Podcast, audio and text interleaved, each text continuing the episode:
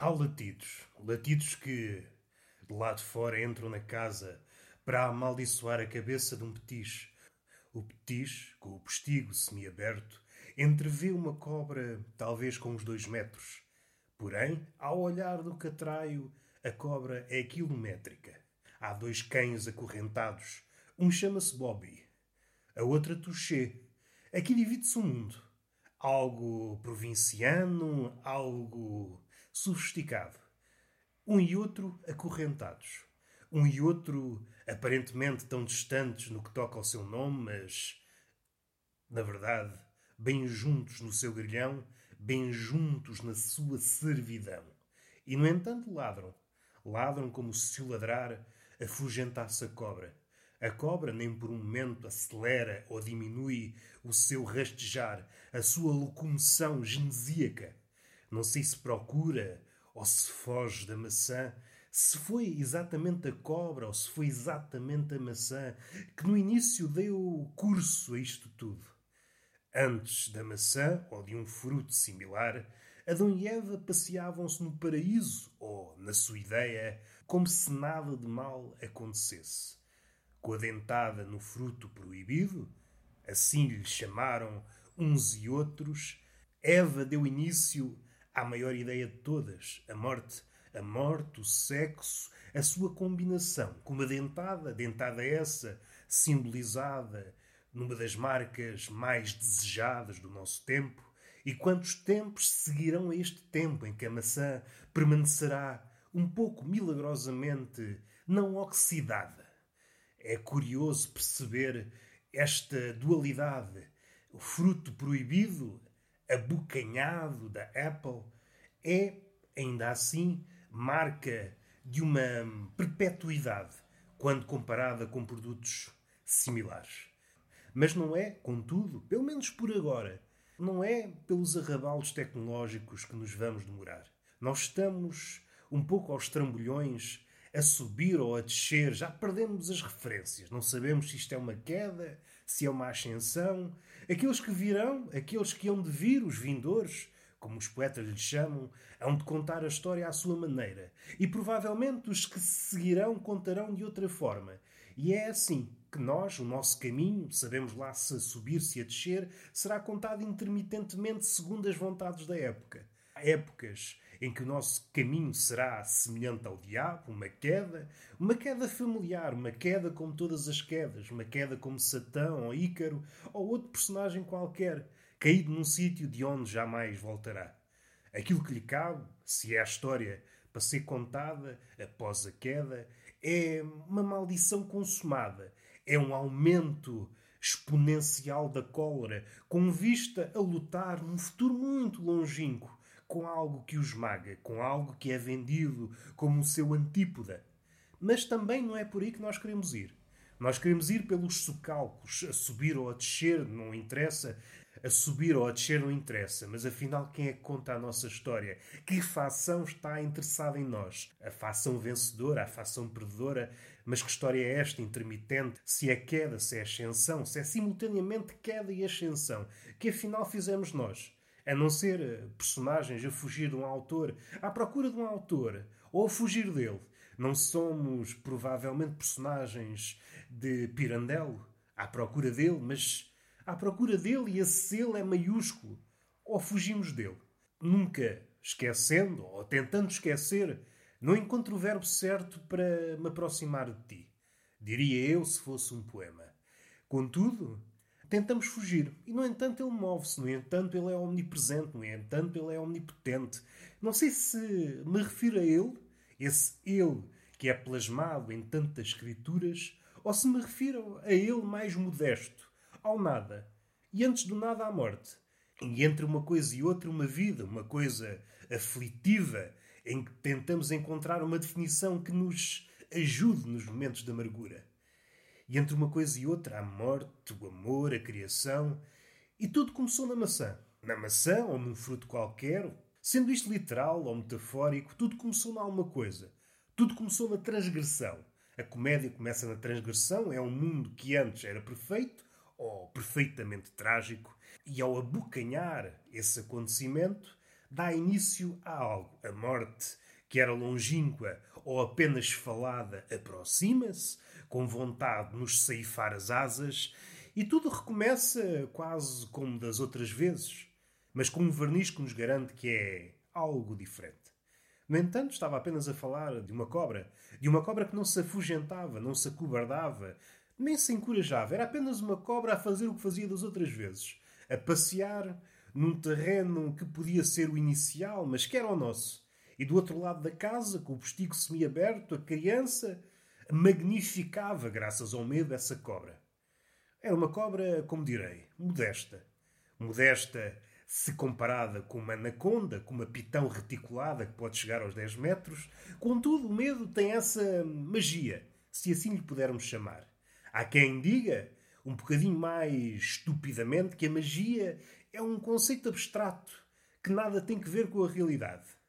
Estará a dias, a meses, a décadas de perceber que há uma certa magia em certas palavras, em certas ocasiões, e independentemente da concretização do seu efeito no tecido real, nós usamos-la. A magia amor pronunciam-na em certas alturas de forma a mudar o que está à sua frente, de forma a mudar a pessoa que está à sua frente. Outros dizem: morte, vai-te embora, para que a morte se afaste, como se fosse um vampiro diante de um colar de alhos. Não surte efeito. A morte, a morte imunizou-se a alquimias e magias. A morte sorri. A morte olha para o tabuleiro de xadrez, o rei tombado, o rei afogado, mas nem por isso empatado. No jogo da morte, rei afogado quer dizer rei derrotado. Esta é a diferença para o jogo de xadrez dito dos homens. Mas também não é por aí que nós vamos. Nós vamos pelos sítios que nos conduzem a coisa nenhuma.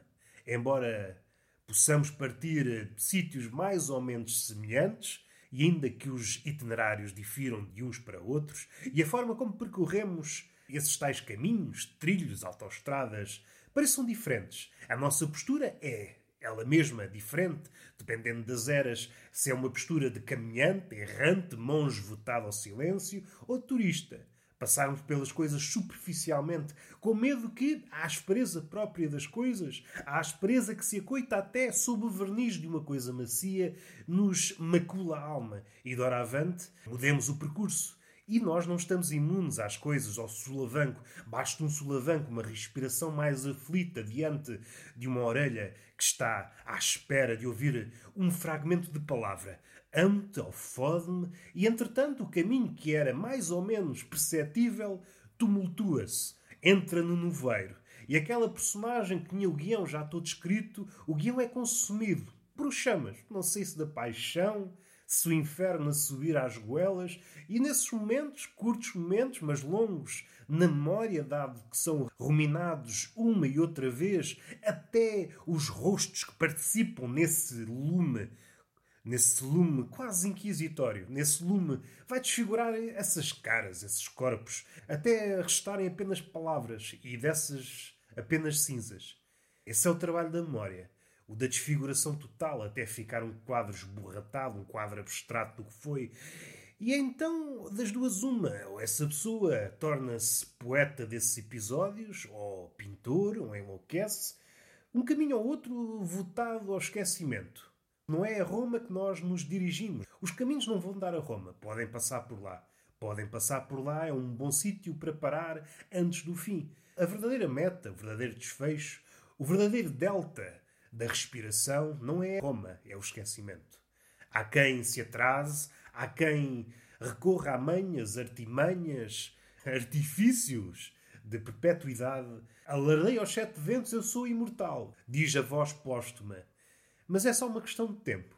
O esquecimento chega a todos, o tempo gosta destes jogos. Não é um jogo como direi, concreto, como o da morte, como aquela morte que aparece no filme de Bergman do Sétimo Selo, em que o cavaleiro, numa praia deserta, tenta vencer a morte e a morte, pela primeira vez, em forma de homem, cara branca, como se fosse um mimo, e no entanto falante.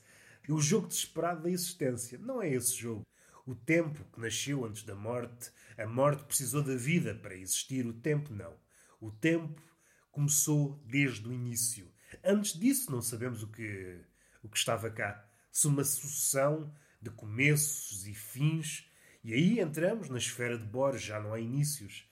É uma questão que eu gostaria de levar ao coração de Deus. Afinal, há ou não inícios? Se Deus me respondesse não há inícios, então nem Ele é verdadeiro. Havia um Deus antes do Deus e assim sucessivamente, até um Deus primeiro, e mesmo antes desse haveria um Deus anterior. Mas quem é que está no começo disto tudo? Não há começo. Há sempre um antes que põe em dúvida o hoje e o depois. Mas talvez nos estejamos a perder em ramificações e essas e outras, qualquer uma das interpretações a que joguemos a mão, é inútil. Inútil, tacanha, insuficiente. Ficamos sempre a meio caminho de alguma verdade. E aqui bifurcamos. Há quem se contente com o meio caminho e há quem desespere por entender que meio caminho e nenhum caminho é exatamente igual. E voltamos à criança que estava a ver a cobra.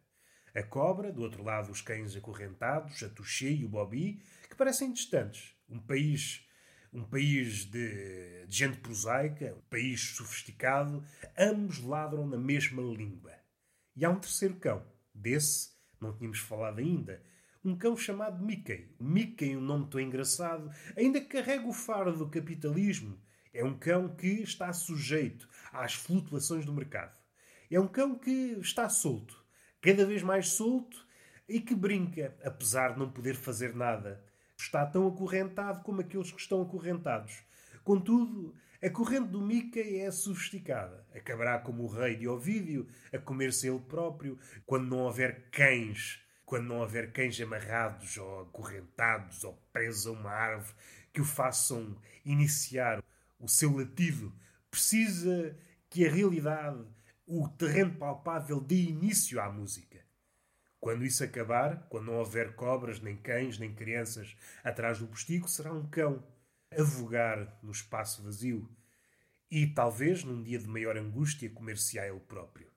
Não será o mito de Action, o caçador que se transforma em viado e é bocanhado pelos seus cães, antigos companheiros, e esta é uma imagem que ficará para sempre.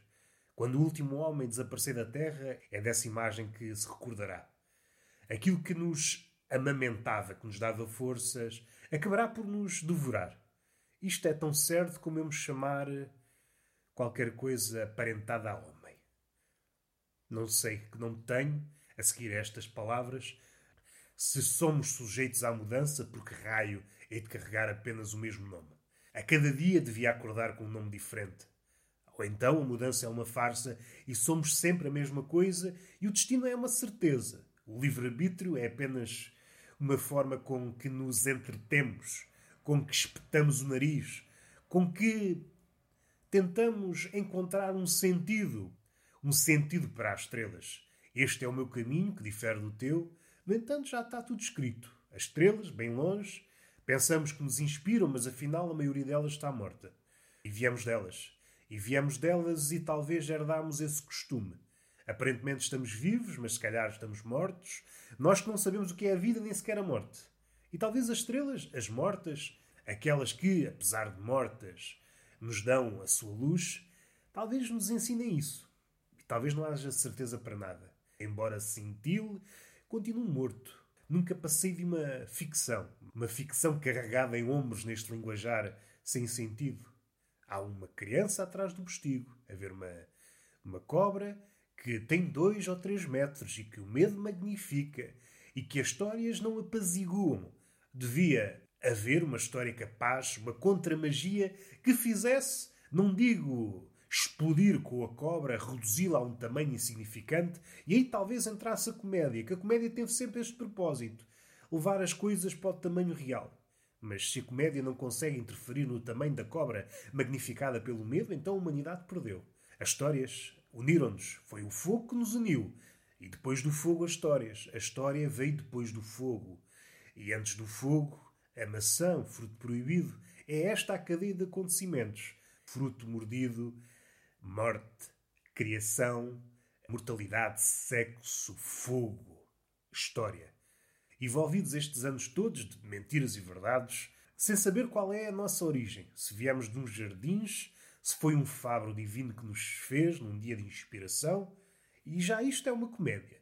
Olhando para o espelho e para aquilo que o espelho não consegue peneirar, para aquilo que está no olhar, sempre. É um homem. Um homem. Um homem visivelmente ereto, será? Ou será apenas uma postura, um artifício, como tantos outros?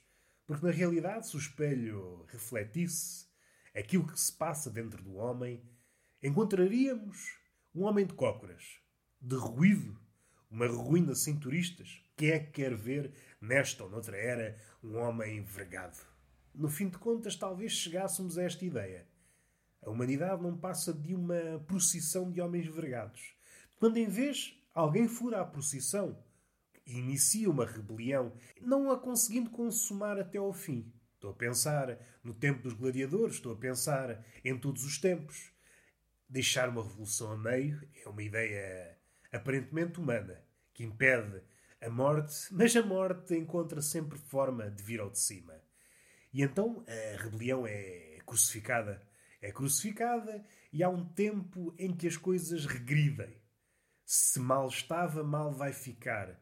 Então estas trevas, nascidas do término da rebelião, vão fazer com que as trevas que deram início a essa repugna, essa luta pelos valores, fazer com que isso pareça luzes. E entramos noutro patamar de escuridão.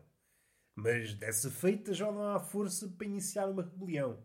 O sátrapa afinou as medidas, a máquina de tortura que estava a trabalhar a bom trabalhar, mas que de quando em quando conheceu a sua falha e daí dar início à revolução, vai ser afinada. Afinada de modo a que, nas próximas décadas, nos próximos séculos, não haja ninguém sequer a ousar a verticalidade.